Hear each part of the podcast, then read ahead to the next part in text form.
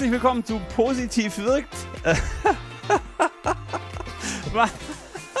ja, okay. Herzlich willkommen zu Positiv wirkt, äh, dem Podcast, wo es um Positivität, gute Energie und gute Laune geht. Und ich bin wieder euer Armin. Heute habe ich einen ganz besonderen Gast dabei, den ich schon viele, viele Jahre kenne und der lauter geilen Scheiß macht. Und herzlich willkommen, Sven. Hallo, herzlichen, äh, herzlichen Dank für Ihre Einladung und äh, dass ich geilen Scheiß mache, das äh, ich äh, gerne. Absolut. Und lass uns drüber reden, warum das so ist. Ähm, puh, wir haben einen ernsten Einstieg hingekriegt. Hallo Sven. Ja, ja, nach drei, nach drei, nach drei Versuchen, das, das, das schon positiv lachens miteinander, oder? Das ist Hammer. äh, Name ist ein kleiner Junge mit einem Fahrrad-Camping-Anhänger hinter uns geparkt, als ich aufnehmen wollte. Es war auch ein irgendwie, im Moment, das Leben spielt mir spannend. Was es ja nicht uninteressant und unlustig macht. Der Sven, ich sag mal ein bisschen was über Sven. Äh, auf seiner Webseite hell.de steht oh. chronischer Gründer steht Keynote Speaker, steht Firmentreiber, steht SEO-Gott, steht auch. Ich habe schon ganz viele Firmen gegründet. Und ich habe ja mit Emendare nur eine, nur eine Firma gegründet. Und ich frage mich, wo hast du denn drei fair? Wo hast du dieses, also Stehaufmännchen impliziert, dass man auch immer wieder hinfällt. Aber mich, mich interessiert ganz besonders, wo kriegst du den Zug her zu sagen, hey, ich mache einfach immer neue Firmen auf?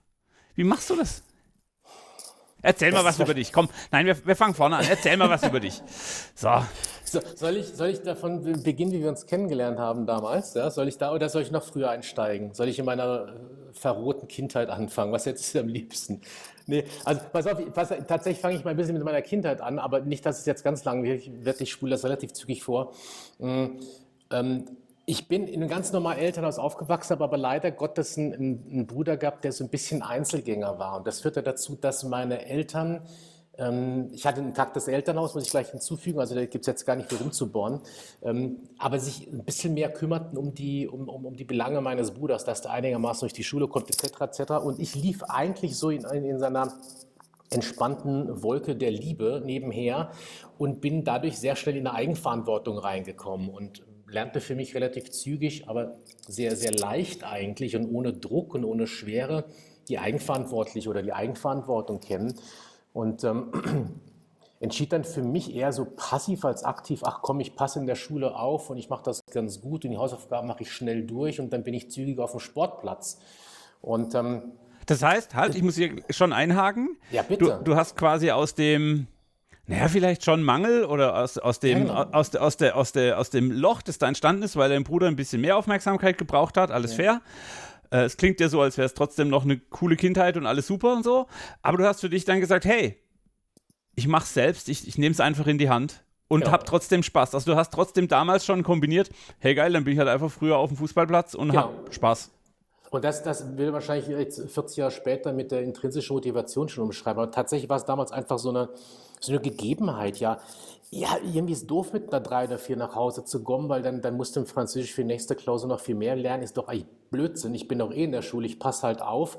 Ähm, war damals vielleicht auch schon, äh, war es schon so eine Gegebenheit bei mir, dass ich mich ähm, damals schon gar nicht so arg interessierte für so solche gruppendynamischen Sachen wie du musst jetzt in der Clique mit der Schlaghose und dem weißen Striemen an der Jeans an der Seite äh, und, und den Adidas äh, High Heel äh, Basketballboots unterwegs sein, um cool zu sein, sondern ich war einfach ich und ich lebte einfach äh, tagsüber auf dem Sportplatz und, und, und spielte Fußball mit meinen, mit meinen Guys und hatte da Spaß und der Rest, da war für mich also relativ unkompliziert und es war aber gar keine große Strategie hinten dran, sondern es war für mich einfach so die Notwendigkeit. Nee, es war einfach so. Ich hatte einfach durch das Nicht, also vielleicht war es kein Mangel, sondern es war einfach ein Nicht-Erzogen-Sein an der Stelle im Sinne von nicht irgendwo hingedrängt worden sein. Meine Mutter fragte mich auch, ähm, irgendwie nie hast du die Hausaufgaben gemacht, sondern die sagte, dass wenn ich will von dir alle Noten wissen und dann ist das alles gut. Und wenn ich nach Hause kam, ich wurde dann auch übrigens gar nicht gelobt, also auch nicht schlimm. Ja, Mathe nach Hause. Ja, komm nach Hause, Mathearbeit. Ja, was hast du? Äh, Mathe ist nach Hause bekommen. Noten, ähm, sagte, sagt die Mama so, was hast du? Ja, eine 2 minus. Alles klar, komm, setz dich ins gibt Pfannkuchen. Das war so, weißt du, das war so, alles klar, Haken dran, ja. Ähm, und, und ähm, so. Ja, also, also, ich habe auch nie Support bekommen von, der, von, der, von den Eltern, also so, so lerntechnisch. Ist, ich habe es einfach, meine Güte, ich habe es einfach selbst gemacht und fertig, weil das war überhaupt gar kein Stress. Das war für mich eine Selbstverständlichkeit und, und ähm, cool. da merkte ich eben auch sehr schnell für mich eigenverantwortlich zu sein, das Gute zu spüren und die Belohnung zu bekommen, bestell auf dem Sportplatz, kannst, viel, kannst eine Stunde früher kicken gehen, wenn du effizient arbeitest. So weißt du, das einfach so selbst gelernt. Cool, ist aber schon eine geile Erkenntnis. Also du immerhin kannst du schon erklären, woher dieser Skill kam. Oder ich, also ich finde es wahnsinnig reflektiert, weil wenn ich so an meine Schulzeit zurückdenke, boah, ich habe ich, ich hab dann sehr traumatischen Filter drüber und ich möchte da gar nicht drüber nachdenken. ähm, ja, ja, aber die, die, die, die Frage ist, was ist denn jetzt besser? Weil mein Problem ist, dass die schönste Zeit meines Lebens ähm, die, diese Kindheit, das Jugendliche, das Erwachsenen, also diese Jugendzeit eigentlich war, weil ich hatte eigentlich noch keine Verpflichtung, ich hatte kein, kein Need, Geld zu verdienen, weil ich keine Ausgaben hatte. Wir sind quasi nie in Urlaub gefahren, einmal Sommerurlaub, drei Wochen, ansonsten war ich halt immer zu Hause.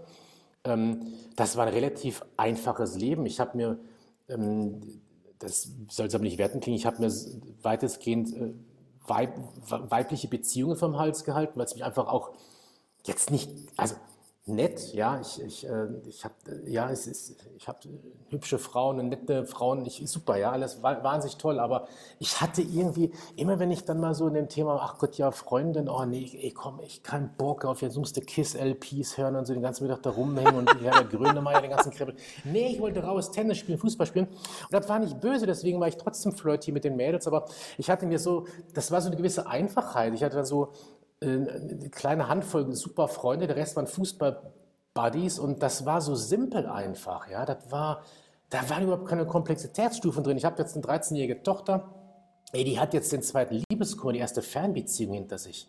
Ich habe gestern mit der gesprochen und gesagt, sag mal, willst du mit 13 schon einen psychischen Racken machen? Was tut ihr euch da an in der Zeit? Das ist so viel, so viel gebasht und gemacht und getan. Und das war damals bei mir einfach, vielleicht war das eine Glückssituation, aber das war bei mir nicht gegeben, deswegen war mein, Leben vergleichsweise leicht, fluffig, wohlgelaunt. Ich bin immer abends glücklich und zufrieden ins Bett gegangen. Ich habe mein Tagwerk verrichtet und es war, es war so einfach, also weil ich mir es vielleicht auch einfach mache. Und das ist, schon gleich jetzt nach vorne, immer auch, weil wir fragen auch heute so dieses, wieso bist du so ein, so ein, so ein positiver Typ? Ich versuchte und versuche immer mein Leben ganz frei zu halten. Also Freiheit, Hedonismus heißt das, glaube ich, bei euch dieses frei und glücklich sein. Ich, während andere am Samstag den Rasen mähen und sich um jeden Heckmillimeter Gedanken mache, kacken bei mir die Katzen in den Vorgarten und ich trinke mit meiner Frau einen Kaffee auf demselben. Das ist mir wurscht. Ich mache einfach keinen Kopf wegen. Ich habe auch keine großen Pflichten. Ich brauche das alles nicht. Cool. Ich mache es relativ simpel. Ich bin einfach da und genieße das alles. Und jetzt passt für mich simpel und mehrere Firmen hintereinander und äh, SEO-Experte so richtig gar nicht zueinander. Ja. Ja, ich bin ja bipolar gestört. In der Tripolar wahrscheinlich. Nee, aber die Wahrheit dahinter ist die folgende. Ähm, jetzt kommen wir dann ein bisschen zu dem beschwerlichen Teil. Ähm, ich glaube, dieses Glücklichsein, und das beschreibst du vielleicht mit Positivität, dieses Glücklichsein ist bei mir eine Sucht. Okay. Also eine Sucht im Sinne von, na, Sucht ist so ganz negativ, aber es ist ein wahnsinnig starker Navigator in mir drin. Und ähm, ich weiß noch, als ich dann so Richtung Schulende ging und dann ging es darum, ach ja, die lustige nächste Anekdote, ging es darum, ja, ja, Studium, das war für mich relativ klar und da ich noch nicht weit aus Karlsruhe rausgekommen bin und noch meine Eltern, Papa war bei der Versicherung, Mama war quasi, also nur, überhaupt nicht nur, aber war, war halt Mama, ähm, habe ich die große Welt nicht kennengelernt. Bei mir hörte die Welt irgendwie äh, im, im, im Norden, in Bruchsal, an dem Bruchsal kann ich nicht mal. Also, bei mir, war bei mir genauso.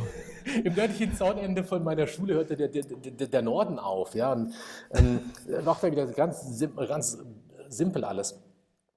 Und dann ging es darum, äh, Studium. Und ähm, ja klar, Studium. Und natürlich Karlsruhe, was will ich? ich? Mannheim war ja für mich schon, zweimal äh, über, übers Polareis drüber so weit weg, ja. Und ähm, dann hatte ich das Glück, das war fantastisch, das Glück, dass hier, da, da gibt es ja diese, diese, diese ähm, Studienberatungsstellen, BITS heißt das, glaube ich. Ja. Und ich wusste eigentlich schon, das war so Ende, Ende ähm, der, äh, der, der, Schulzeit, das war so Mitte der 80er Jahre, ich habe 87 Abi gemacht. Da kam so der C64 und dann merkte ich plötzlich ähm, meine kreative Ader. Ich habe dann angefangen, Musik zu komponieren auf dem Ding und das hat mich wahnsinnig glücklich gemacht. Also ich merkte, irgendwie bin ich kreativ. Also ich bin vage, vielleicht liegt das an dem Sternzeichen, also zumindest vielleicht passt zufällig, ich weiß es nicht. Ich habe eine Kreativität und dann kam dieses Bits und dann ähm, gab es da Kfz-Designer.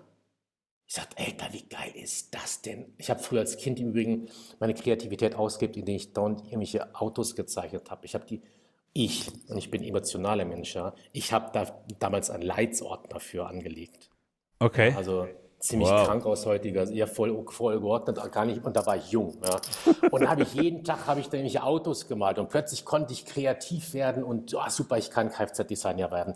Und dann war ich da in diesem Bits und dann haben wir einen Vortrag gemacht und haben gesagt, hier, ja, 1000 Bewerber, 25 werden genommen. Und dann sah ich so meine Chancen schwinden. Und ähm, ja, ja, dann haben die mir so gezeigt, was ich da so alles an, an, an, an fotografisch äh, gemalten Sachen, äh, fotorealistisch gemalten Sachen abliefern müsste. Und da wusste ich, dass das ist Game Over. Und dann wusste ich aber auch irgendwie, hm, ich, muss, ich muss wahrscheinlich einfach ein normales Studium machen. Und dann habe ich Maschinenbau, das war so ein bisschen bei Accident, ich bin da so am Schluss gerade noch als Vorletzter reingekommen, eine glückliche Führung, habe ich das begonnen zu studieren. Und im zweiten Semester, ich erinnere mich, da war ich in der Universität in Karlsruhe, das, das war der, der HMU-Hörsaal, das ist ein großer Hörsaal mit 600 Leuten. Und ähm, rappelvoll und 598 Männer und zwei Mädels und die sahen auch, verzeih mir das jetzt, sahen auch eher aus wie, wie, wie rumänische Hammerwerferinnen. Und ich habe mich so da, ich, ich stelle mich da hin und denke so, Alter, und das soll deine Zukunft werden. Und dazu dann von meiner Mama, die natürlich immer, was Mütter so gerne möchten, so dass es dann doch sicher äh, alles wird, dieses Framing. Und dann gehst du nachher zum Daimler und dann ist das alles gut. Und dann merkte ich, und jetzt kommt die Brücke, ich krieg echt eine Klaustrophobie. Ich hatte echt dieses Gefühl, mir klemmt die Brust zu bei diesem Gedanken, ich werde jetzt Diplom-Ingenieur und werde dann die nächsten 40 Jahre Sesselpupser bei irgendeinem Automobilunternehmen. Ich meine, so toll die sind und alles, ja, jeder hat Automobil, äh, hier Hörer, der da Mitarbeiter, alles gut, aber es, ich merkte einfach, das geht nicht. So, das heißt, ich war eigentlich per DNA dazu verdonnert worden, in einem Freisein zu sein. Und das geht eben verdammt schlecht, wenn du angestellt irgendwo bist. Das war zumindest so mein, mein, meine Konklusion. Wow, woher wusstest du das schon? Du hast doch noch nie irgendwo gearbeitet. Also woher kam dieses Angestellt oder ist es jetzt retrospektiv betrachtet? Damals war es dieses Gefühl des Freiseins oder woher, woher wusstest du, ich kann mich nicht ich, anstellen lassen? Ich, ich habe, wir haben doch die ganzen Väter von uns gesehen, wie sie jeden Abend aus ihrem bronzefarbenen Benz 230e ausgestiegen sind mit der Samsonite Aktenköffertasche, mit ihren, keine Ahnung, schlecht sitzenden brombeerfarbenen Sakkos. Wir haben das doch jeden Abend erlebt. Ich komme aus einer Arbeiterfamilie. Mein Papa kam im Blaumann nach Hause. Also, ja, das äh, macht es nicht besser. Im VW Passat höchstens. Das ist so unser Edelauto. Nix Mercedes hier. Wir hatten, wir hatten, ja, das Mercedes war dann schon die Endzeit, da war er dann schon irgendwie befördert worden nach 40 Jahren zum ersten Mal. Ich weiß es nicht. Also, das war natürlich schon so ein bisschen das Bild. Wahrscheinlich war es auch einfach viel, wir wollen jetzt mal nicht gleich zu theologisch werden, aber wahrscheinlich war es einfach so ein kleines bisschen Eingebung in mich rein, zu sagen, das ist, dies ist nicht dein Weg, Bruder. Ja, you shall not pass. Einfach, ja, es schrie einfach, in mich rein und dann wieder aus mir raus, dass ich halt nicht beim Daimler eine 40-Stunden-Woche abreißen Wie alt warst du, als du deine erste Firma gegründet hast? Oder als du zum ersten Mal ein eigenes Produkt gebaut hast oder so? Das war dann im Anschluss nach dem zweiten Semester. Jetzt müsste ich mal kurz gucken. Jetzt muss ich mal in meiner Lebensbox blättern.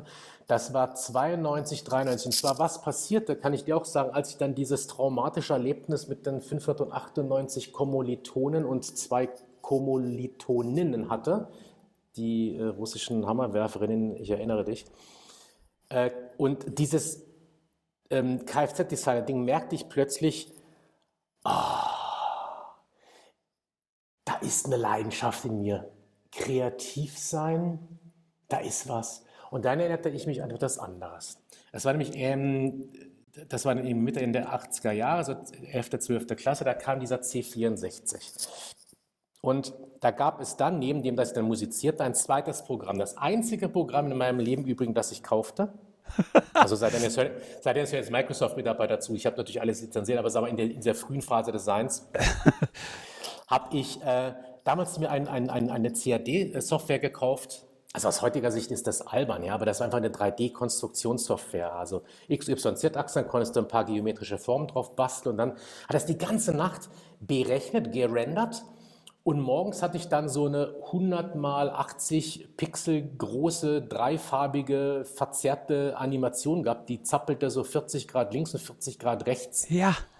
Ah, geil. Remember. So, das war bevor es Grafikkarten gab wahrscheinlich. So. Und dann, dann mal lieber, dann äh, hatte ich das die Nacht durchrendern lassen. Und dieser Brotkasten, dieser C64, der stand bei mir äh, bei uns im Zimmer. Ich hatte mit meinem Bruder zusammen ein, ein Zimmer, das muss ich vielleicht noch hinzufügen. Also ich hatte dieses mit meinem Bruder immer äh, ganz direkt. Und machte morgens den Monitor an, also 7.15 Uhr oder was, ja, wenn 7.45 Uhr in die Schule los, machte den Monitor an und schaue fasziniert auf dieses Ding. Und dann hat so gebammt in mir drin, weil ich wusste, ich habe gerade eine virtuelle Welt geschaffen, ich bin gerade Kreateur geworden. Ja. So, und dieses Gefühl, das kam dann, also das war jetzt Abi-Zeit, kam das dann nach dem Vordiplom, also wahrscheinlich drei, vier Jahre später, also drei Jahre später, ich hatte noch ähm, äh, zwischendurch die Bundeswehr, kam das dann wieder. Cool. Dieses, dieses zwingende, dringende Gefühl, ich will Welten schaffen. Und dann ging die Welt, die Reise los. Während des Studiums dann, äh, da gab es dann, ähm, habe ich mir dann damals die, die erste Version von 3D Studio geholt. Das ist so ein Computer-Rendering-Animationsprogramm, äh, ja. Und dann begann daraus letztlich die Idee. Und dann hatte ich eine Fügung, dass ich eine Person kennenlernte, die auch in, in, in Karlsruhe studiert. Und wir kamen irgendwie über die Musik, kam ja plötzlich zu diesem Thema virtuelle Welten kreieren, Computeranimation. Und dann der war schon Unternehmer, ein Wirtschaftsingenieur, sagten, wir kommen, wir machen das und wir, wir bauen jetzt einfach eine Firma, wir machen jetzt Computeranimation als Dienstleistung für die Industrie. Jawohl! Und dann kaufen wir uns erstmal Rechner und dann macht man ein halbes Jahr, macht man geile Computeranimation und bloß nicht den Markt anrufen, weil dann müssten wir Umsatz machen. Aber wir waren im, im Geist, da waren wir schon richtig, richtig Millionäre mit allem. Ja. Und so ging das dann los. Das heißt, ich musste, ich konnte gar nicht anders, als sozusagen in die Selbstständigkeit reinzugehen. Und das ging auch von 1992, waren die ersten, Be Be ähm, die ersten Anfänge, ging das dann über verschiedene Etappen eigentlich. Wir lernten uns im Jahr 2000 Vision kennen. Es ging dann so bis Ende der 90er Jahre, also ich würde mal sagen so sechs Jahre lang. Und dann in der Zeit studierte ich dann auch noch fertig. Also ich habe den Diplom-Ingenieur Maschinenbau dann auch noch fertig gemacht. Es ging über sechs Jahre, also mit, mit, mit ohne, ohne Coaching, ohne fremdes Geld, alle Fehler gemacht, die du machen kannst. Mit, weißt du, mit einer Mickey Maus Krawatte bist du dann beim Debis-Vorstand Debis reingelaufen. Das komplette Programm, ja. Und bei Mannesmann Rexroth und bei Festo und bei Fiesmann und bei Judith Peckert und überall reingelaufen, diesen mit 20 Zoll Monitoren geschultert und mit der Mickey Maus Krawatte, weil es total cool schien und alle Fehler gemacht, aber auch einige Folge gefeiert und Umsätze gemacht und tralala, aber ja, so bin ich einfach da reingewachsen. Bei allen Niederlagen und, und allen Kräftezehren, das ist bis abends um halb zehn, zehn gearbeitet und Studium nebenbei, wusste ich irgendwie, das ist mein Navigationspfad, den ich beschreite. Woran hast du das gemerkt? Kannst du das genauer beschreiben? Weil, also, mhm. wir haben alle ja. irgendwie anstrengende Tage und wir haben alle irgendwann mal Niederlagen. Du beschreibst ja, hey, es war nicht immer alles schlau mit Mickey Mäusen zum Vorstand und so. ähm, was, was hebt das eine vom anderen ab? Weil ich finde meine, meine Firma jetzt heute total geil, ist die beste Firma der Welt. Aber ja, wir müssen auch manchmal durch Diskussionen, die keinen Spaß machen. Auch wir haben Tage, wo ich nach Hause gehe und denke, oh fuck it, was ist denn heute los gewesen? Und ich habe ja nur geile Leute eingestellt, die alle wissen, wie es funktioniert. Also muss es an mir liegen. Und ja, und trotzdem kommen wir nicht weiter. Wir wissen, wie Kommunikation geht und trotzdem kommen wir nicht zum Punkt. Wie kann das sein? Ja, woran merkst du, dass es trotzdem das ist, wo dein, wo dein Herz dran hängt, wo du sagst, ich gehe weiter, ich mache die Reise weiter? Du hast die Antwort schon gegeben. Okay. Das Herz hängt dran. Das spürst du. Also ich habe auch gerade eben, glaube ich, schon gesagt, ich bin, komm, ich, ich, das habe ich irgendwann dann nochmal aktiv entschieden. Das heißt, mit, mit, mit meiner Ratio den Vertrag gemacht, dass Ratio jetzt endlich mal Fresse halten muss und Emotio ist es. Also ich bin Emotio-Mensch, das habe ich mir, glaube ich, damals schon auch eingestanden. Ähm, wenn, weißt du, wenn Dinge dein Herz, also es hört sich jetzt so metaphysisch und fast religiös an, aber du spürst es einfach, wenn dich das Ding mit Energie und Glück erfüllt, dann macht dir das auch nichts aus, bis abends um halb zehn da zu sitzen und erst danach äh, zum Bierchen zu gehen, weil du bist so, du bist so auf dem Film drauf, du bist so on Turkey, du bist Du kommst selbst in der Mittagspause, ich weiß noch, du bist im Flow. Komplett. Und das geht ja so, sogar so krank. Also wir waren damals Studis, wie gesagt, ja. Dann, dann, dann, dann sind wir morgens dann um halb zehn, zehn zum Arbeiten gekommen, dann bist du mittags um ein Uhr bist du rüber in die Mensa gegangen. Und die ganze Zeit waren wir nur am Plappern über dieses bekloppte Thema Computeranimation. Wir haben uns überhaupt nicht gefragt, wie geht es eigentlich, ja gut, Familie hatten wir damals nicht, was passiert sonst noch, ja? Dann haben wir gesagt, komm, eine Tennisschläge, eine Runde Tennisspiel, danach geht's weiterarbeiten, okay, Schicht bis heute Abend noch halb acht, dann gehen wir noch Beachvolleyball spielen, danach machen wir noch Nachtschicht bis zur Mitternacht. Das war einfach so eine geile Zeit und du warst voller Energie und du spürtest einfach, das ist richtig. Und die Ergebnisse natürlich, die wir produzierten, äh, wir haben wirklich schöne Computeranimationen damals gemacht und das war immer, ich sage mal, das war, da war Nemo noch eine Kaulquappe. Also das war weit bevor äh, ja. allem, was wir aus den Kinofilmen kennen, äh, vor Toy Story und alles, waren wir schon am Start. Das war so mega, dieses Glücksgefühl, wenn du, wenn du das virtuelle Bild der neuen, des neuen äh, Bibliothekgebäudes an der Universität Karlsruhe schon entwickelt hast, zehn Jahre bevor es gebaut wurde. Während du schon eine Computeranimation vom damals diesem VW Beetle äh, wir hatten irgendwie geleakte äh, Zeichnungen dazu, die haben wir schon konstruiert und dann kam ja drei Jahre später erst ein Automobil oder sowas. Das hat dich einfach mega glücklich gemacht. Und dann hast du so, bist du so eine Energiequelle, ähm, da kannst du das gar nicht anders als Vollgas zu geben. Und es ist eben nicht eine Ratio-Entscheidung, es ist nicht eine PowerPoint, Business Model, whatever Entscheidung, sondern es war einfach, das zog dich einfach in diesen Bann, was wir da getan haben. Ich möchte den Zuhörern kurz erklären, was ich sehe. Ich habe eine Zoom-Konferenz mit dem lieben Sven und er schwankt gerade mit dem Körper ganz nach hinten, hat dieses Bild komplett vor sich. Er hat vorhin gesagt, ich mag es, Welten zu erschaffen. Und der oh. Kollege ist gerade voll in der Welt. Das ist total spannend zu beobachten. Der sitzt hier und sagt, und da und dann und dann die Gestik und, ah, und, also es hat was von Karate und, und Feng Shui oder ich weiß nicht, wie das heißt. Das ist der ähm, Erdball. das ist der Erdball, genau. Das ist deine Welt. Wirklich spannend. Ey, also ich, ich, ich kann dir vom Zuschauen schon die Energie ablesen. Cool. Was von dem, was du heute mit deinen großen professionellen Firmen machst, also du machst äh, Riesenportale für Karlsruhe, du machst Riesenportale für und so möglich. Smart Home, ja, ja, genau. Smart Home Krempel da irgendwie, ja? Ja, ja, eine Menge. Was machst du heute noch genau gleich? Was ist dir, was hast du beibehalten? Was ist, was macht der, also du bist nicht alt, aber ähm, was hat der erfahrene Sven von dem äh, unerfahrenen Sven beibehalten? Die Kindlichkeit. Ja, wie kann, du kannst doch mit Kindlichkeit, du kannst mit Kindlichkeit nicht zum Stadtrat in Karlsruhe gehen und von ihm Geld kriegen. Okay, ich versuche es anders. Kindliche Ehrlichkeit. Nein, aber pass auf, es ist ein Thema. Ähm, weißt du, wenn ich jetzt sagen würde, ich bin mir immer treu geblieben, dann denk, treu geblieben, dann kommt das jetzt, dann denken die Zuhörer so, ah ja, Judas Priest LPs von damals immer noch jeden Abend auflegen. Nein, aber es ist einfach so ein, so, so ein Kern in mir, das ist der Sven und ich bin äh, eine offene, äh, ein offener Mensch, ein authentischer. Ich habe das Herz auf der Zunge. Ähm, ich bin, glaube ich, recht klar im Wort und ähm, kann Themen benamen, bin trotzdem respektvoll zu den Menschen, weil ich einfach so bin.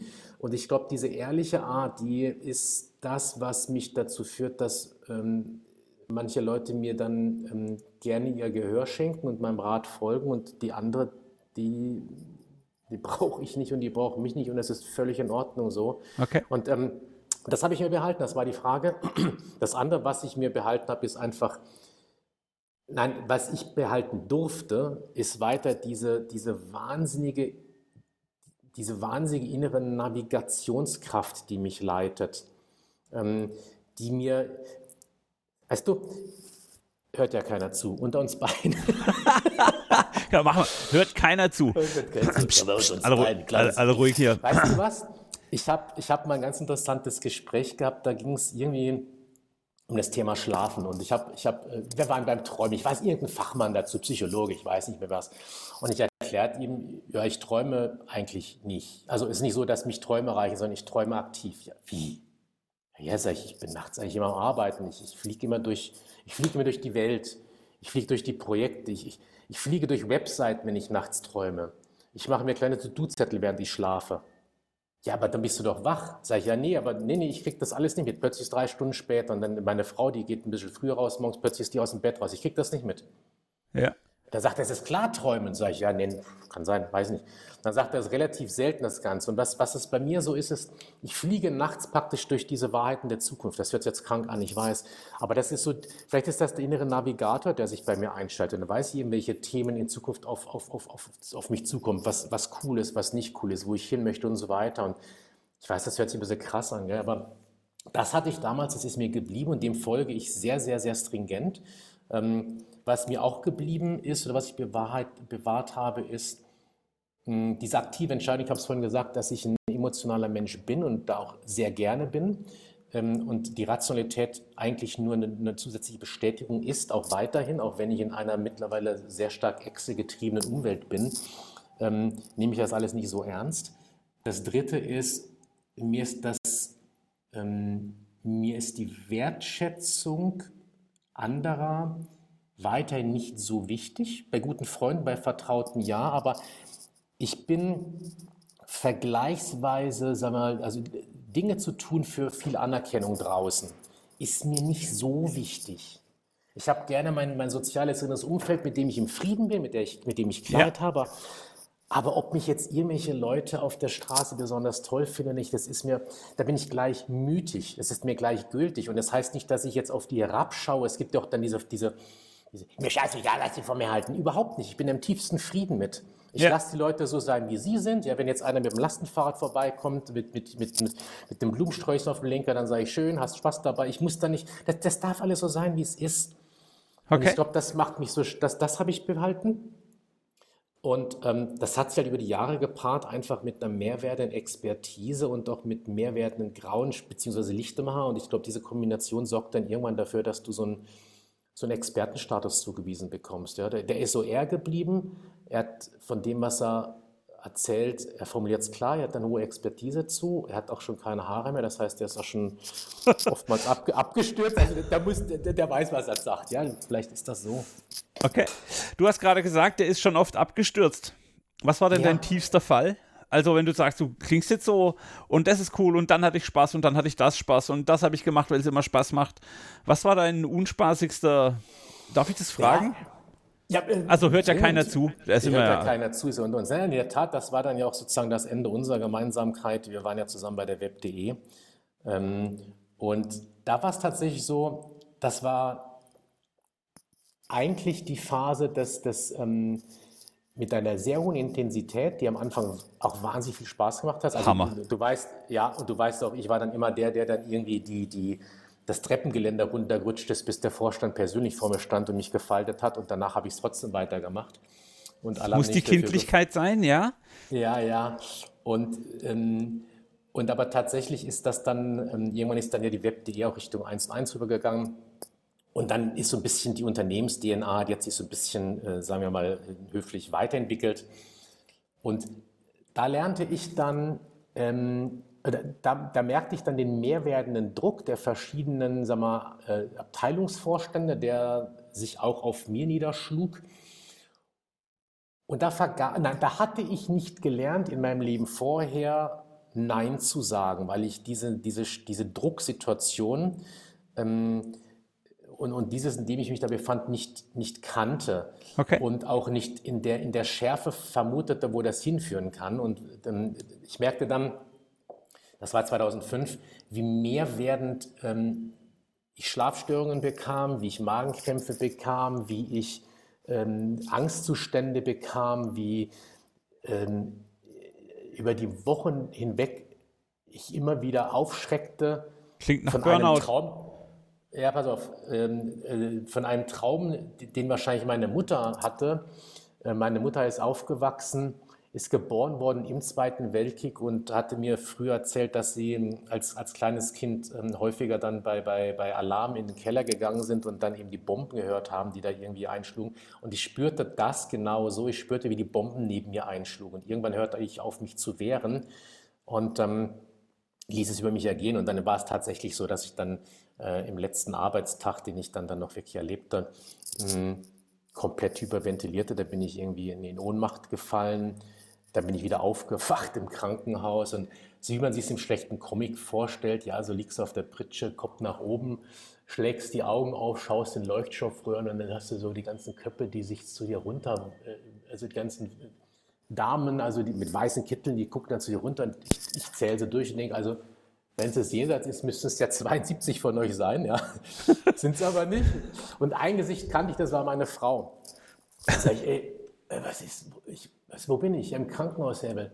Ich, ich, geht nicht, ich muss zum Vorstandsmeeting. Ich, Sie machen jetzt gar nichts mehr, Herr Hebel. Ich sage doch, Sie müssen Bescheid geben. Ich muss, Hebel, Sie machen ja gar nichts mehr. Ja. Ich sage, wieso, was los? Was los? Herr Häbel, Ja. Sie sind ja. raus. So, und dann merkte ich so, damn, da ist was passiert. Aber auch wieder so klar, meine Mailbox ist noch offen und ich muss doch zurück und ich muss noch.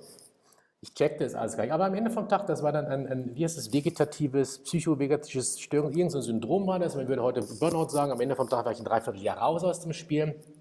Ich bin relativ, ich bin ja schon ein bisschen auch ins Erdgeschoss der Psyche gekommen dadurch. Ähm, wenn du von, von 180 Vollgas ähm, mit der Vollbremsung so aufwachst, dann hast du wahnsinnig viel Erkenntnisse danach. Also neben dem ganzen Schmerz und dem ganzen Aufwand, sich da wieder ein bisschen dran aufzurichten, merkst du, die Visitenkarte ist nur Farbe auf Papier, also egal wie groß die ist, weil am Ende bist du als Mensch bei dir und die Visitenkarte ist nur ein Mantel, den du machst. Das war eine, eine ganz interessante Erkenntnis. Die zweite war, oh Mist, ich war zu viel in der Pflicht, also habe ich mich selbst verlassen in meiner, in meiner DNA, ja, also so mit, mit der Ja. Unabhängigkeit des Freiseins, des Glücklichseins. Das machte so lange Spaß, solange ich das Gefühl hatte, ich, ich wäre mein eigener Chef. Und ich meine, du weißt es damals, ich war verantwortlich für die ganzen Themenportale. Drei Millionen Leute am Tag, 200 Themenportale, das war eine Monsterparty. Voll Was geil. mir da abging, das war Wahnsinn. Und Aber ich- irgendwann drehte das Ding.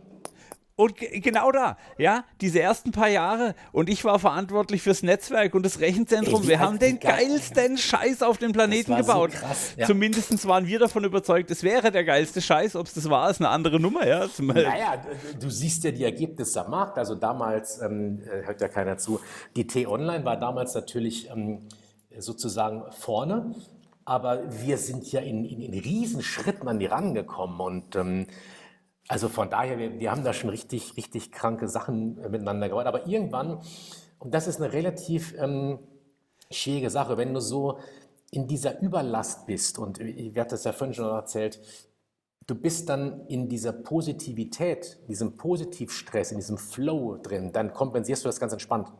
Weil das Adrenalin macht das alles wett und du bist Weil du den Sinn siehst, weil du deinen Ja, eigenen absolut. Sinn darin findest. Und später mal habe ich den Sinn darin verloren. War das bei dir Ja. auch so? Ja, na klar. Irgendwann wirst du, wirst, kommst du dann mehr in diese Pflicht rein und dann wirst du nicht mehr antreibendes Zahnrad, sondern du wirst abgetriebenes oder abtreibendes Zahnrad. Und dann läufst du eigentlich nur noch deinen Pflicht hinterher und dann beginnt das zu kippen. Okay. Ja, das machst du eine Zeit lang, machst du das ja mit und auch heute noch, du, du, wir sind ja schon, es gibt auch den, den, den, den Gesprächspunkt von gerade eben, wie ich das immer wieder mache und immer wieder aufstehen, immer wieder neu. Ähm, du, du, du hast doch mal so ein Tal. Ja, du hast in all deinen, auch jetzt in den ganzen Filmen, die ich in den letzten, äh, jetzt muss ich schon fast Jahrzehnten sagen, äh, gebaut oder daran beteiligt war, da waren auch viele äh, traurige Momente, viele wahnsinnig kraftintensive Phasen dabei, aber du hast immer den gesamten, also den Gesamtkontext gesehen. Wie wird man das jetzt formulieren? Du, du wusstest immer am Du Ende hast deinen Sinn behalten. Du, du warst dir Genau. immer klar, warum du dahin willst. Ja. Genau, ja. Und das Und- ist für mich, also nur um das für die Zuhörer kurz, damit der Sven mich mal zu Wort kommen lässt, ähm, das ist für mich die Sinnfrage. Positivität und Motivation ziehst du halt extrem aus dem Sinn. Ähm, und das ist eine Story, wo ich sage, hey geil, da kann man connecten. Ähm, Finde ich super. Ähm, du hast gerade geschildert so, hey, ähm, ich habe coole Firmen aufgebaut, ich war bei den Stadträten, ich war da und da und hier und viele Kunden und damals web.de, geiler Scheiß. Hm. Wenn ich dich jetzt frage und ich erwische dich an einem schlechten Tag, die du ja vorhin auch gerade beschrieben hast, hey, es gibt nicht nur Sonnenschein, bist du dann fest von dir überzeugt oder hast du auch noch Selbstzweifel? Ich verstehe, ähm, ich verstehe fest von sich selbst überzeugt, glaube ich gar nicht. Denn äh, ich habe, weißt du, ich habe eigentlich überhaupt keine, keine Höhe in meinem Selbstbild. Ähm, ich bin, wie ich bin und ich ordne mich jetzt nicht, ob ich, ob ich jetzt ein besonders cooler Typ bin oder nicht, sondern, also, also lass mich andersrum antworten. Ja, hallo Sven, mich schickt der sowieso. Der hat mir gesagt, du bist, was das Thema Online-Unternehmung angeht, hier im Raum eine Koryphäe. Dürfte ich mal mit dir reden? Ich sag, was? Was hat der mich gesagt? Oder du bist einer der Top-Experten zum Thema Suchmaschinenoptimierung in Deutschland mit deiner Truppe. Dürfte ich dich mal? Sag, was haben die gesagt? Also ich nehme das so gar nicht wahr von mir. Und mein Ding ist, ich, ich glaube, ich, ähm, das war früher auch ein großes Thema bei mir, ich weiß, das glaubst du jetzt nicht, aber ich war früher gar nicht gut im Selbstverkaufen. Ich hatte früher überhaupt gar kein hohes Bild von mir, sondern ich war einfach, meine Güte, ich mache halt meine Hausaufgaben, gehe kicken, alles ist gut. Und die Leute haben mich trotz, also die haben mich geliebt und, und ich habe sie geliebt. Ich hatte super viele Freunde und, und ich war überall, wo ich war, war Party, wir hatten gute Laune, aber es war für mich selbstverständlich. Ich habe nicht gedacht, dass das was Besonderes ist. Ich habe mich nie als etwas, und heute noch nehme ich mich überhaupt nicht als irgendwas Besonderes. Also, das heißt aber auch, ich schnatter, ich habe vorhin, ich bin heute Morgen in die Firma gefahren und dann schnatter ich mit dem Postboten. Weil der genauso, das ist doch toll, der kommt da vorbeigefahren, bringt die Briefe und Herrgott, der verdient vielleicht 2000 Euro im Monat. Das ist so ungefähr, also ja, das ist ja eine ganz andere Liga, aber das ist doch genauso ein toller Typ wie ich. Ich fühle mich deswegen nicht besser, weil ich ein X-Faches am Tagessatz und ein fettes Auto fahre, sondern das, nee, das ist alles gut. Und deswegen, ich habe überhaupt nicht diese, die Selbstüberhöhung und im Umkehrschluss eher, wenn ich jetzt mal in ein unbekanntes Terrain äh, komme mit ganz vielen Schlipsträgern, bin ich eigentlich immer in diesem Muster, dass ich mich am Anfang total entspannt da einordne und mal gucke. Aber so nach einer gewissen Zeit, ich merke, wie meine Autorität in der Gruppe mehr und mehr wird und ich mehr und mehr zum Leader werde. Und dann nach ein paar Monaten drehe ich mich um und sage, ach, die war jetzt aber wirklich auch eher mit, eher mit handwarmem Wasser unterwegs, die Geise hier gerade. Hätte ich jetzt gar nicht gedacht, aber auch gut so. Also ich bin irgendwo dann immer ganz häufig oder häufig dann einfach so in dieser Leaderrolle drin, aber die kommt dann einfach zu mir und ich fordere sie nicht. Okay. Hast du Selbstzweifel? Hast du, hast du manchmal ein, oh, schaffe ich das? Naja, ähm, natürlich habe ich die und ich bin auch, weißt du, ich komme aus einem relativ einfachen, aus einem einfachen Elternhaus im Sinne von, bei uns gab es keine großen Träume und ähm, wenn ich mir jetzt so anschaue, ich wäre jetzt so ein Elon Musk, Alter, da musst du ja drauf sein. Sowas würde ich mir nicht zutrauen. Ja? Zu sagen, alles klar, äh, ist noch keiner zum Mars geflogen, ich mache das jetzt mal eben. Ähm, da würde ich an meinem Selbstzweifel und an meinem vielleicht zu geringen Größenwahnsinnigen und zwar im höchsten, also im schönsten Fall größten wahnsinnigen, äh, nicht existenten Bild, würde ich, da würde ich überhaupt gar nicht hingehen. Also insofern, mh, hm, ich bin nicht der, der sagt, oh Gott, oh Gott ich schaffe das nicht, diesen Bordstein runterzuspringen. Aber ich bin im Umkehrschluss auch nicht der, der sagt, ich würde jetzt eine Tesla bauen oder ich würde jetzt ein Google bauen oder so. Ich glaube, da bräuchte ich einen Partner für, der vielleicht ein bisschen over the top ist. Ja, ist okay. So. Das heißt, also ich, ich versuche es wieder zu paraphrasieren. A, du bist eine gewisse, hast, hast deine Bodenständigkeit behalten, du bist immer noch der kleine Junge, du hast auch noch deine Selbstzweifel. Du bist dir aber trotzdem sicher, hey, okay, aus meiner Erfahrung raus kann ich schon mal, ich habe einen sicheren Schatz. Weil ganz viele Leute, mit denen ich hier zu tun habe, auch bei Positiv wirkt, Fragen, die ich kriege, so, hey Armin, warum bist du so selbstsicher? Und der Punkt ist eben, wir sind es alle im gleichen Maße nicht. Also wir haben alle diese Tage, an denen wir, hm, ja. ich, ich fange mal unten an und arbeite mich dann hoch, so hast du es beschrieben. Ähm, aber grundsätzlich ich bin ich dabei. Etwas, ja, ich glaube auch noch etwas. ähm, ich habe ja ganz schön viel Sachen schon auch im Unternehmerischen erlebt, auch im, im, im Privaten. Ich hatte noch mal kurz, ähm, war ich mal, vor, zehn Jahren war ich noch kurz vor der Privatinsolvenz. Okay. Ja, also da hat es mich auch noch mal richtig zerbeutelt und ähm, mit, da war gerade mein Kind eineinhalb Jahre alt und, und, und, Privatinsolvenz und dann aber schon mit, mit Wohnung auf Mallorca und so, äh, weil ich auch viel von der Insel aus gearbeitet habe und ähm, ich glaube, ab so einem gewissen Grad durchlebten Wahnsinns wirst du so ein bisschen resilienter. Weißt du, ich habe jetzt für Windstärke 10 keinen Respekt mehr. Da sage ich. Und, und, auch gar nicht, also er hat nicht, dass jetzt absichtlich da rein surfe, ja, aber ich sage mal, jetzt kommt halt wieder eine Sturmflut. Inzidenz hoch, kütt und geht wieder. Ist in vier Wochen wieder anders. Und das ist gerade eine, eine, ganz geile Sache. Also bei allem, äh, bei allem teilweise Verlust nur von Sehkraft, Hörkraft und Körperspannung, ja. Ähm, eins bekommst du mit dem Alter dazu, das ist tatsächlich so eine, ich hasse das Wort Altersmilde, weil es, es hat nichts mit Milde zu tun, aber so eine gewisse, hm, so eine gewisse gechilltes, gechillte Erkenntnis, dass es ist noch immer Jod gegangen. Du hast es vorhin als Gleichmütigkeit beschrieben mhm, oder so dieses genau. Entspannung wird schon wieder, ja. ist die letzten, oh, in deinem ja. Falle 20 Jahre gut gegangen. Äh, siehst ja immer noch aus wie 27. Ähm, Dankeschön. Bei mir ist es schon ein bisschen länger her, aber ja. Das ist der Filter, das Insta-Filter hier wahrscheinlich. cool. Wenn ich jetzt eine Mail von ihm, oder nein, jetzt stellt ein Zuhörer stellt die Frage, was ist der Hebel Spezialtipp für mehr Spaß, mehr Entspannung, mehr Gleichmütigkeit? Was dürfen die Zuhörer ausprobieren? Was ist ein kleines Experiment, das man mal tun kann? Was ist eine kleine, was gibt es den Zuhörer mit? Ich hatte die Frage, als ich das erste Mal ein Mikro in die Hand bekommen sollte und ähm, einen eintägigen Workshop bei der Fraunhofer gestalten sollte. 2014 war das erst. Und ich hatte so einen Bammel davon, den ganzen Tag zu gestalten. Ich kann mit dir jetzt eine Stunde sabbeln ohne Punkt und Komma, aber ein Taktformat ist schwierig, habe ich Angst gehabt. Und ich habe mir eine Frage gestellt, die steht wahrscheinlich in tausend Lehrbüchern auch drin, aber was ist eigentlich das Schlimmste, was dir jetzt passieren kann, wenn du das tust? Okay. Wenn ich Vorträge hatte am Anfang, was ist das Schlimmste, was passieren kann? Und das malte ich mir dann aus. Ja, ich gehe jetzt auf die Bühne und dann sage ich, hallo, ich bin Sven Helwele, Gott, der ist ganz heiß und kalt und dann kippe ich in Ohnmacht auf die Bühne und ach Gott im Himmel, das ist das Schlimmste, was passieren kann. Und dann dachte ich das weiter. Okay, dann liegst du jetzt da. Und dann, ja, dann kommt einer, gibt ein Glas Wasser, dann richten sie dich wieder auf. Das Publikum werden dich auslachen. Nee, wahrscheinlich nicht. Dann spielt ich aber dieses Worst-Case-Szenario durch und dachte so, ach, das ist ja gar nicht so schlimm.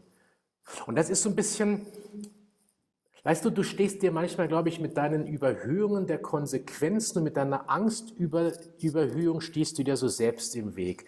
Und ganz cool ist für mich immer so diese Übung, weil es wäre jetzt das Schlimmste. Okay. Und wenn das dann jetzt nicht total, was ist denn das wirklich das Schlimmste, was dir passieren kann? Dass du morgen, dass du aufgrund deines Handelns ähm, äh, dich krass verletzt, eine körperliche Versehrtheit hast, dass deine Familie von schadet, dass, was eigentlich noch, also, keine Ahnung, dass du mit einem Mal plötzlich all dein Geld verlierst, okay, aber selbst dann geht's weiter. So, und das sind solche Übungen. Woher kommt dieses und selbst dann geht's weiter? Woher kommt diese Einstellung? Weil das ist genau der Punkt, den viele Leute nicht machen. Ich bin auch da. Ich sage auch, hey, was kommt auch immer. Was ich soll dir denn passieren? Du bist ganz ehrlich, du bist im Jahr 2020, du bist in einem der, reinsten, in einem der reichsten Staaten der Welt. Du hast eine glänzende Ausbildung. Also wenn ich jetzt nicht morgen vom Laternenpfahl laufe und mir irgendwie eine 0 auf 100 irgendwie äh, Demenz einziehe oder eben wie gesagt mir irgendwie, ähm, ja, wenn meine Birne weiter funktioniert, dann ist es doch scheißegal, was da passiert. Am Ende vom Tag danach äh, Krönchen richten, aufstehen, es geht doch weiter. Oder glaubst du, dass du dann derjenige sein wirst, der, wenn er jetzt einen Fehler macht, der dann morgen unter der Brücke haust? Nee. Und ich sage dir auch, warum du nicht das nicht haben. Ähm, weil wir gelernt haben, selbstständig zu sein. Ich habe tatsächlich, ich habe Freunde, hochqualifizierte Fachkräfte, hochstudierte Leute, die, und Head of was auch immer, die haben so eine Panik, ihren Job zu verlieren. Das sind Experten, die sind in ihrer Fachqualifikation doppelt so gut wie ich. Die können ihren Job nämlich. und, äh, so. Im und Gegensatz zu uns aber, wissen die, was sie nee, tun. Nein, natürlich nicht. Wir haben nur keine Angst zu failen. Ja? So, aber oder sagen, failen gehört dazu, ist doch egal. So, und die haben so einen Schiss, ihren Job zu verlieren. Und haben auch Abhängigkeiten. Ja, ich, ich darf meinen Job nicht verlieren. Ich verdiene irgendwie 140 Mille Jahresgehalt. Äh, ich habe zwei M-Klassen, ich habe äh, drei Kinder mit zweimal Pferdeunterricht. Ich habe hier für äh, 1,2 Millionen mehr Hütte irgendwie an, an, die, an, die, an die Dingens gestaltet. Ich wohne da am Geigersberg in Karlsruhe, da kann ich jetzt nicht ausziehen, der soziale Verlust wäre Wahnsinn. Ja, so. Und da bist du in der Pflicht drin. Die müssen execute, die müssen Live-Execution machen. So. Und die können da gar nicht raus. Und die überhöhen sich in ihrer Angst, weil sie denken, oh Gott, oh Gott, oh Gott, weil ihnen auch gesagt wird, dass sie nur in, Firma, in dieser Firma funktionieren. Und ich hatte diese, diese Erkenntnis eben, als ich aus der Web-DL raus bin, ganz krass. Ähm, da war ich ja wieder nackig, ähm, sozusagen, ja, und ohne Visitenkarte, ohne Senior Manager-Titel und merkte danach, ach, das, was ich da so am, am Rucksack bei mir mitbekommen habe, langt doch. Genau. Tut wieder. So, und du kriegst das aber in, in, diesen, in diesen Formaten, in diesen Systemen, in denen du eingebunden bist, äh, ja gar nicht gesagt dass du auch alleine leben kannst. Deswegen wirst du auch Angst haben, das zu tun. Ich habe einige, also ich bin jetzt ja, zumindest ich bin ja, ähm, ich bin jetzt äh, bald zweimal 27 Jahre, wo ich nur wie einmal 27 aussehe. Danke nochmal. ähm, die Hälfte des Lebens ging an mir vorüber, deswegen wahrscheinlich. Und ähm, äh, habe einige in meinem Umkreis, die sind eben jetzt 50 plus, diese, diese saturierte Lebensphase. Ja, äh, Kinder sind äh, schon im, im fortgeschrittenen Teenie-Alter und ähm, ähm, du kriegst schon irgendwie die fiesen Treiensäckchen und irgendwie das hängt alles irgendwie schon ein bisschen schräg in der Kurve bei dir, hast ein geiles Gehalt und hast ein paar hunderttausend auf der Seite und was, alles, alles fein. Aber ich kann ja nicht raus. Ich sage, warum denn? Das jetzt alles. Aber wo soll ich denn hin? Ja, mach halt was, du bist doch saugut. Ich meine, du bist doch nicht umsonst, bist du Senior Vice President, EMEA, schlagt mich tot. Ja. Ja, aber der Markt, der braucht mich doch nicht. Ich sage, ja, aber wieso hast du den Job? Ja, weil ich eben jetzt bei der Firma XY bin. Ja, sage ich, du glaubst als Freier, Berater, als was auch immer da draußen, könntest du nicht. Das ist mir zu gefährlich. Ich sage, warum denn? Du hast N 100.000 auf der Kante, ist doch alles gut. Ja, aber wenn das schief geht. Ich sage, oh, Alter, was geht denn eigentlich schief bei dir? Im Job machst du Millionen Deals, aber kaum bist du mal irgendwie auf dem eigenen Klappfahrt unterwegs, machst du Hashtag Mimimi oder wie. Und das ist für mich so, das ist für mich krass, weil mich wirklich einige in meinem Umfeld, boah, du, Sven, du bist mein großes Vorbild. Ich sage, was? Ja, wie du das machst seit 20 Jahren und die ganzen Firmen und immer wieder aufstehen, wieder ein bisschen hinfallen, aber eben Fail Forward nennt sich das seit neuestem Fail Forward. Ähm, aber trotzdem und dann so viel mit Mallorca noch und die Familie und so viel Freizeit, du bist da unten am Verreisen. Wie kriegst du das eigentlich alles und deinen Hut? Ich sage, ich kaufe mal einen großen Hut, dann klappt das schon. Und, aber, tatsächlich, aber, aber, ja, nee, aber tatsächlich ist das so, meine Güte, so wie, wie Elon Musk sagt, wenn halt noch keiner zum Mars geflogen ist, dann muss halt einfach mal machen. Du musst einfach den Mut haben, die Selbstständigkeit zu machen und dann merkst du, wie leicht das ist. Und wenn du dir immer im Klaren bist, okay, was ist das Schlimmste, was passieren kann, und du hast das einigermaßen konkret durchgespielt und hast festgestellt, das Leben endet da nicht. Ja. Und wenn das e-, Leben da enden könnte, dann ist es wahrscheinlich auch eine gute Entscheidung, nicht vom Eiffelturm zu springen. Nur so eine These. Ja, ja, zumindest nicht aufs Obergeschoss, ja. Ja, genau. ähm, Frage der dann ist, ja auch, dann ist ja auch wieder cool. Also ich höre raus, findet euren Sinn, macht euch klar, was eigentlich passieren kann, seid mutig und bewahrt euch eure Kindlichkeit, bleibt spielerisch. Mhm. Cool. Herr Hebel, wir haben fast eine Stunde voll. Ich finde es voll geil. Mhm. Ich danke dir für den Austausch. Wenn ihr Fragen habt an den lieben Sven, dann schreibt an armin.positivwirk.de. Und wie immer, vielleicht kriege ich den Sven nochmal dazu, dass wir noch eine Folge an einem Baggersee machen oder wir uns in einem lockeren Thema. Wenn ihr eine Frage habt an den Sven, schickt sie mir. Ich reiche sie weiter und werde sie in die nächsten Folgen einbauen. Das war's bis hierhin. Danke, Sven. Gerne. Vielen Dank auch. Und danke für die Zuhörer. Dann bis zum nächsten Mal. Ciao, ihr Lieben. Tschüss.